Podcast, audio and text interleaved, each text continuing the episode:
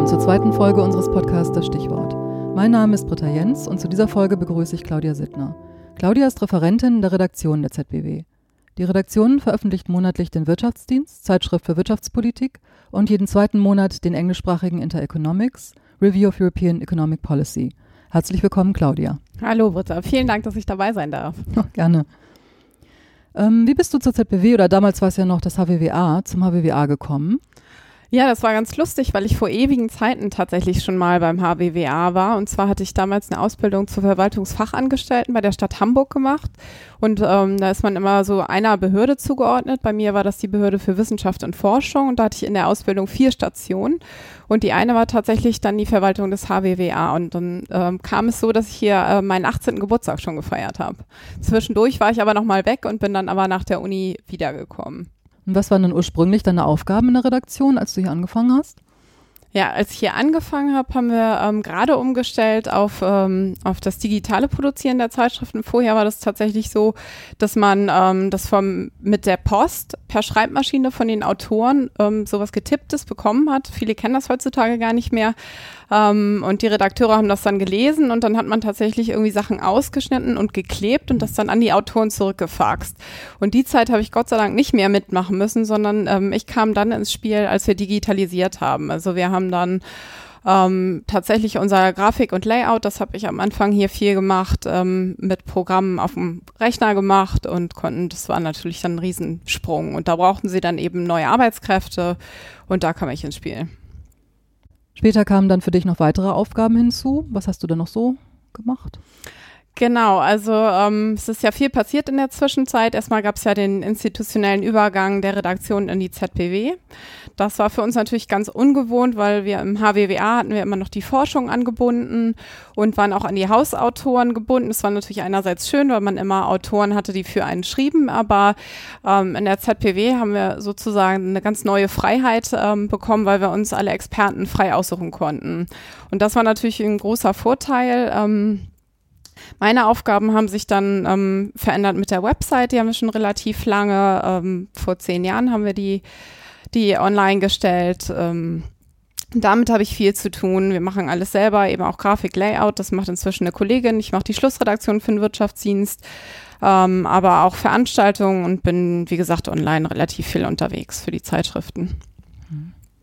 2016 war das große Jubiläumsjahr für die Redaktion. Der Intereconomics wurde 50, der Wirtschaftsdienst sogar 100 Jahre alt. Drei Jahre vor der ZBW, wie kam es denn dazu?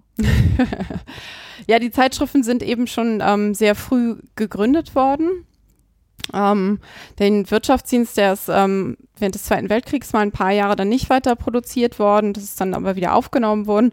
Und wie das mit Menschen und mit Institutionen ist, wie bei der ZPW ja auch gerade, die haben dann irgendwann mal runde Geburtstage und das war dann zufälligerweise tatsächlich so, dass Intereconomics, also die englischsprachige Zeitschrift, und der Wirtschaftsdienst im selben Jahr eben die großen Jubiläen hatten. Das habe ich leider verpasst, ähm, weil ich auf Weltreise war in der Zeit, aber es war, glaube ich, ein ganz spannendes Jahr. Wir haben auch noch mal ganz viel digitalisiert. Ähm, haben dabei ähm, 50 Aufsätze von John Maynard Keynes in unseren ähm, Zeitschriften entdeckt, die, die wir dann auch zu einem Buch gemacht haben. Äh, extra Jubiläumswebsites, ich glaube, die werden auch nochmal in den Show Notes auftauchen später. Und äh, viele Veranstaltungen natürlich zum Jubiläum. Genau, da hattet ihr die große internationale Konferenz Neues Wachstum für Europa in Berlin. Und hier in Hamburg wart ihr sogar zum Senatsempfang im Rathaus geladen. Ne? Ja, da war ich natürlich sehr traurig, dass ich das verpasst habe. Ja. Das muss ein ähm, glorioser äh, Nachmittag oder Abend gewesen sein. Äh, Gibt es auch ein paar schöne Fotos von und äh, es ist natürlich toll, wenn man so lange auch ähm, für, für eine Zeitschrift arbeitet. Wir haben auch viele Kollegen, die sind seit 20, 30 Jahren in der Redaktion, stecken da mit ganz viel Herzblut einfach dahinter. Und für die war das natürlich dann besonders schön, das mitzuerleben und da dann auch mal so eine Anerkennung für ihre Arbeit zu bekommen. Hm. Auch außerhalb des Jubiläums veranstaltet die Redaktion regelmäßig Konferenzen, Podiumsdiskussionen, Buchvorstellungen. Da bist du dann auch dabei, ne? Ja, genau. Also das gehört auch zu meinen Aufgaben im so Eventmanagement und Koordination mit Marketing zusammen. Da haben wir vor allem die Buchvorstellung, haben jetzt mittlerweile 50 Buchvorstellungen. Das ist eben so ein Angebot für die ähm, Wirtschaftsdienstautoren vor allem. Wenn die Bücher schreiben, laden wir die ein, herzukommen und die vorzustellen. Das ist dann für die ZBW-Nutzerinnen und Nutzer halt auch gut. Ähm, dann wird vor Ort noch eine Veranstaltung angeboten. Der Eintritt ist auch frei. Ähm, wir hatten da wirklich auch schon ähm, spannende Referenten. Martin Hellwig zum Beispiel, Peter Bofinger kennt man vielleicht vielleicht oder Bert Rürup oder als Hamburger natürlich auch Susanne Schmidt, das ist äh, die Tochter vom, vom damaligen Bundeskanzler mhm. Helmut Schmidt. Und das freut uns dann natürlich besonders, wenn man die Kontakte dann auch nochmal so verstärken kann durch so Veranstaltungen. Und ähm, 2018 haben wir dann ähm, nochmal ein neues Format gemacht, das haben wir schon im Heft im Wirtschaftsdienst, das nennt sich Zeitgespräch, das ist immer so ein Schwerpunkt vom Heft, mhm. wo dann mehrere Autoren zu einem Thema schreiben. Und das haben wir dann tatsächlich 2018 auch das erste Mal auf die Bühne geholt, haben die Autoren, die fürs Zeitgespräch geschrieben haben, in dem Fall war das zu Karl Marx, ähm, eben eingeladen, vor Ort dann zu diskutieren. Das ist auch ein ganz spannendes neues Format, finde ich. Hm. Jeden Monat bringt ihr eine Ausgabe des Wirtschaftsdienstes heraus, jeden zweiten äh, den Intereconomics. Wie wählt ihr die Autoren und Themen für jede Ausgabe aus? Sprecht ihr gezielt Autoren an oder melden die sich bei euch? Also erstmal muss man ähm, vielleicht vorweg sagen, wir sind zwar eine Zeitschriftenredaktion, schreiben aber nicht selbst, sondern bekommen halt Aufsätze eingereicht. Das ist sozusagen der eine Teil von den Heften. Da werden Themen an uns herangetragen, viel von Uniprofs oder von, von Forschern aus Forschungsinstituten. Und zum anderen, das sind dann vor allem die kürzeren Formate in den Heften, fordern wir auch Themen an. Also da setzen wir uns dann ganz klassisch in so einer kleinen Redaktionskonferenz zusammen und besprechen eben, was sind jetzt die aktuellen Themen, was wollen wir im Heft haben. Und dann ähm, sprechen wir ja ganz gezielt auch Autorinnen und Autoren an und bitten die für uns zu schreiben. Und da das, wie gesagt, oft auch kurze Formate sind, ist es eine tolle Möglichkeit, auch neue und sehr renommierte Autoren dann für uns zu gewinnen. Hm. Du hast ja vorhin schon erwähnt, kurz vor dem Jubiläum vom Wirtschaftsdienst und Intereconomics hast du dir eine große Auszeit genommen, hast deine Sachen gepackt, die Wohnung untervermietet und bist mit deinem Freund für ein Jahr auf Weltreise gegangen. Wie kam es dazu? War das ein lang gehegter Traum? Ja, zum einen war das so ein Traum, aber also es ist, glaube ich, so ganz typisch, dass wir immer gesagt haben, ach, wir müssten mal, sollten wir nicht und wollen wir nicht mal, aber haben es nie gemacht. Und dann war es tatsächlich ein bisschen ein trauriger Anlass, dass eben Freunde von uns sehr jung gestorben sind und so den letzten Ausschlag hatte ein Artikel von Micky Beisenherz ähm, gegeben. Da kann ich auch gerne nochmal den, den Link in die Shownotes packen. Ähm, der eben ähm, einen Nachruf geschrieben hat auf einen Radiomoderator, der mit 40 Jahren während der Sendung tot umgefallen mhm. ist. Und der war topfit und stand eben mitten im Leben und trotzdem.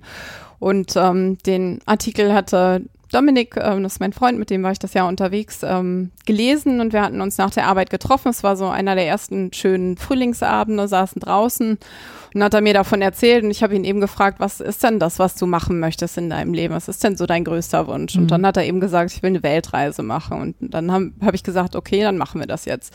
Und so war es auch. Das war dann relativ spontan. Also fünf Monate später saßen wir tatsächlich im Flieger nach mhm. Buenos Aires ähm, nicht viel mehr gebucht als so ein Round-the-World-Ticket mit 14 Flügen ähm, in einer Airbnb-Unterkunft in Buenos Aires und einen Sprachkurs Spanisch für eine Woche, damit wir uns so ein bisschen durchschlagen können.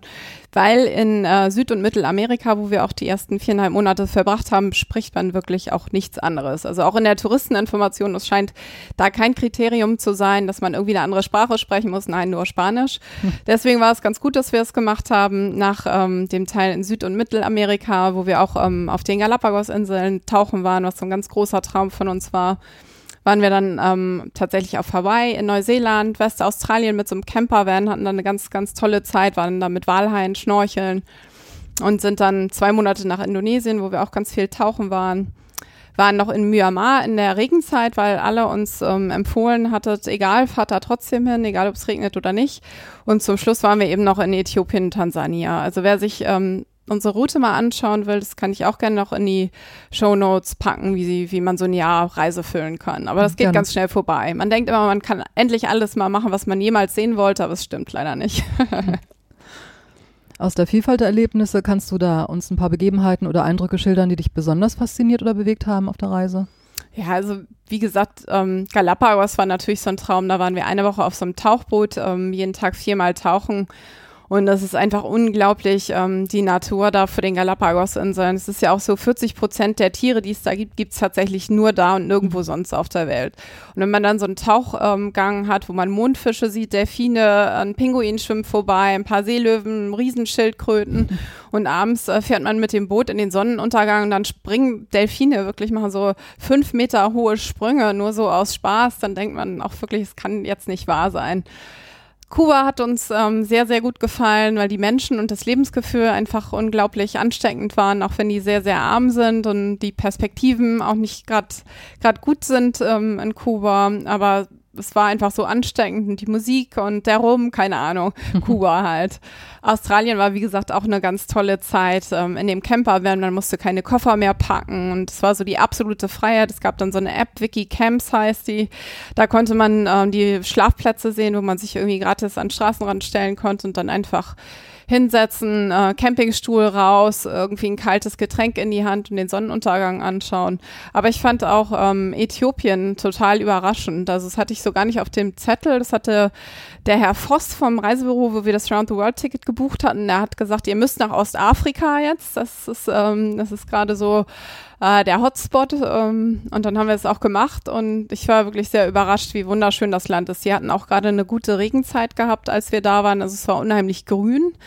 Ähm, aus Äthiopien, ähm, aus der Kaffa-Region kommt ja auch der Kaffee. Ähm, Dominik trinkt sonst nie Kaffee. In Äthiopien hat er Kaffee getrunken, weil der einfach so unglaublich lecker ist, mhm. wie die den da machen.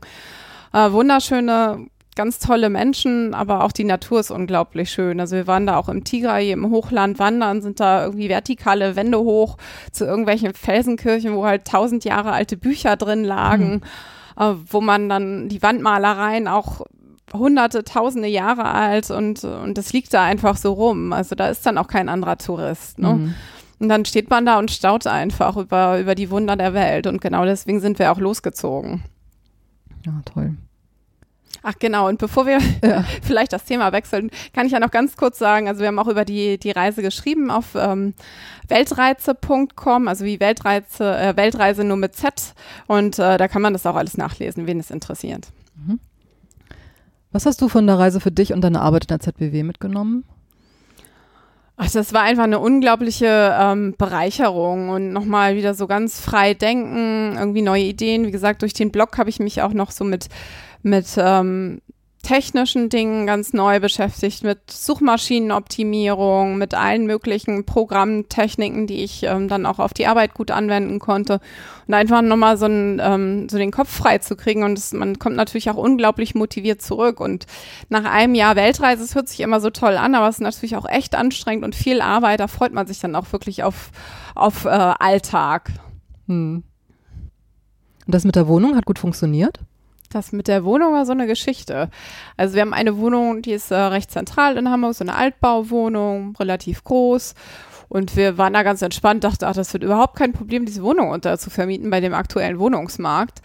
Und ähm, haben dann also auch so ganz gemütlich und recht spät damit angefangen, zu versuchen, die unterzuvermieten und haben gemerkt, oha, das wird schwierig. Mhm. Wir hatten dann so Anfragen von Studenten, die gefragt haben, mit wie vielen Leuten man da denn maximal wohnen kann. Und also ganz interessante äh, Menschen, die die Wohnung gerne hatten, die uns dann irgendwie stapelweise Bargeld auf den Tisch ähm, gezählt haben, wo wir so dachten, ah, wir wissen nicht, ob wir jetzt so ein gutes Gefühl haben, wenn wir die hier wohnen lassen. Und tatsächlich haben wir dann unseren Wunschuntermieter bekommen, aber den Vertrag erst drei Tage vor Abreise oh. unterschrieben. Also das war wirklich spitz auf Knopf und ich glaube, ich, äh, ich habe dann so ein bisschen Stressasthma bekommen sogar und äh, es war mega spannend, ob das noch klappt. Also am Ende hat es wunderbar funktioniert. Also ist ein Tipp, den ich noch geben kann, ist vielleicht die Wohnungsübergabe haben wir als Video festgehalten. Dann kann man irgendwie hier sagen, ah, hier ist unsere wertvolle Stereoanlage oder sowas und hat das alles. Das war ganz mhm. gut. Aber tatsächlich ist irgendwie, ich glaube, eine Vase kaputt gegangen. Dafür hat äh, der freundliche Untermieter noch eine Lampe im Bad montiert. Also summa summarum sind wir da äh, sehr gut mit rausgekommen und waren auch einfach froh, dass wir, dass wir den gefunden hatten und ruhigen Gewissens darum reisen konnten. Du hast ja schon gesagt, du hast während der gesamten Reise eifrig gebloggt. Ähm, das geht ja jetzt auch noch weiter. Ich habe im letzten Winter ähm, gesehen, da hattest du einen Bericht geschrieben über das Bierkebrennen in St. Peter-Ording. Fand ich ja sehr interessant. Ich wusste gar nicht, dass das da stattfindet. Ich fahre da ja auch manchmal hin und das fand ich ganz spannend. Ähm, außerdem hast du ein Netzwerk gegründet für Reiseblogs. Ähm, worum geht es da genau? Genau, kurz nachdem ich von der Weltreise zurückgekommen bin, habe ich hier mit einer anderen Bloggerin zusammen in Hamburg ähm, eine Facebook-Gruppe gegründet, die Reiseblogger Hamburg und auch einen Stammtisch dazu. Hat mich ein bisschen gewundert, dass es das noch nicht gab. Da treffen wir uns einmal im Monat. Das ist eine total nette Community und vor allem ist es halt auch mal schön, dann mit anderen Menschen zu sprechen und nicht nur mhm. alleine vom Computer zu sitzen. Und vor einem halben Jahr haben wir dann ähm, mit so dem harten Kern dieses Stammtisches die Reiseblogger Hamburg.de gegründet. Ähm, das sind acht Blogs mit ganz unterschiedlichen Schwerpunkten und wir wollen eben ähm, Unternehmen, kleine und mittelständische Unternehmen hier in der Region ansprechen, die sagen, wir würden gerne was mit Reisebloggern machen, aber die sich so die ganz großen vielleicht nicht leisten können. Wir haben also alle ganz unterschiedliche Schwerpunkte, eine Luxus-Reisebloggerin, ähm, die ist gerade in den Malediven oder unsere Roadtrip-Spezialistin, äh, die ist in Lappland aktuell. so sind alle unterwegs. Gesundheit ist auch noch ein Thema. Wir sind eben Weltreise und Tauchen. Und das passt dann ganz gut, ähm, sodass auch sozusagen die Kooperationspartner einen zentralen Ansprechpartner haben. Mhm. Neben dem Bloggen und der Gründung des Netzwerks hast du deine Auszeit auch zum Anlass genommen, dich generell mit dem Thema Sabbatical zu beschäftigen. Du hältst Vorträge und veranstaltest Workshops zum Thema. Erzähl mal ein bisschen dazu. Ja, das kam so, ähm, dass ich ein Interview gegeben habe für eine andere Bloggerin, äh, Nicole von Passenger X aus Berlin, die eine Sabbatical-Reihe gemacht hat auf ihrem Blog. Und das Thema und die Reihe fand ich so spannend, ähm, dass ich gesagt habe, daraus muss man mehr machen. Und seitdem halten wir eben meist zusammen äh, Veranstaltungen. Ähm, unser Thema ist äh, Modern Sabbatical, darüber schreiben wir auch gerade ein Buch. Ähm, damit wollen wir den Begriff des Sabbaticals, der ist ja so ein bisschen eingestaubt, also mhm. man kennt es so von Lehrern und Uniprofs, aber wir würden halt diesen Begriff gerne ins 21. Jahrhundert holen. Ich habe halt nach der Weltreise auch ähm, gemerkt, da gab es so einen großen Artikel über uns, kann ich den Link auch gerne in die Show Notes packen, ähm, so eine Zusammenfassung über die Weltreise und da haben wir sehr viele Rückmeldungen bekommen, mhm. dass eben viele auch diesen Traum haben, das Thema viele begeistert und mit diesem Modern Sabbatical, ähm, mit den Vorträgen und den Workshops, die wir so auf Reisemessen und Reisefestivals auch halten, wollen wir eben Leute motivieren und denen zeigen, wie man das so Schritt für Schritt angehen kann, so ein Thema. Du bist auch in den sozialen Medien zu dem Thema aktiv? Genau, also eine Website ist geplant, vielleicht ähm, ist die auch schon fertig. Ähm, wenn das ausgestrahlt wird. Und ansonsten ähm, sind wir mit Modern Sabbatical, da gibt es eine Facebook-Gruppe und sind auf Twitter aktiv. Also da freuen wir uns immer, wenn uns Leute folgen. Dann eine letzte Frage zum Abschluss. Was ist dein nächstes großes Reiseziel?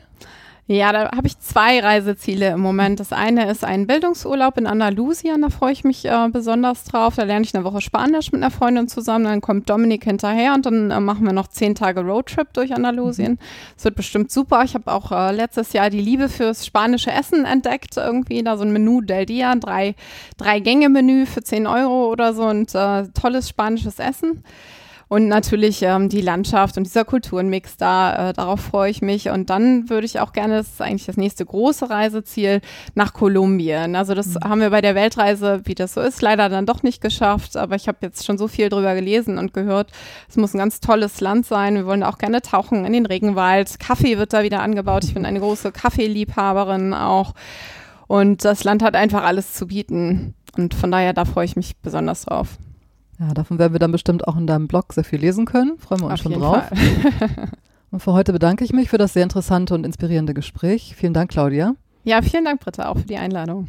Und allen Zuhörerinnen und Zuhörern empfehlen wir unbedingt einen Blick in Claudias Blog weltreize.com. Es muss ja nicht unbedingt gleich die große Auszeit für ein Jahr sein. Es finden sich dort auch viele tolle Tipps für kürzere Reisen.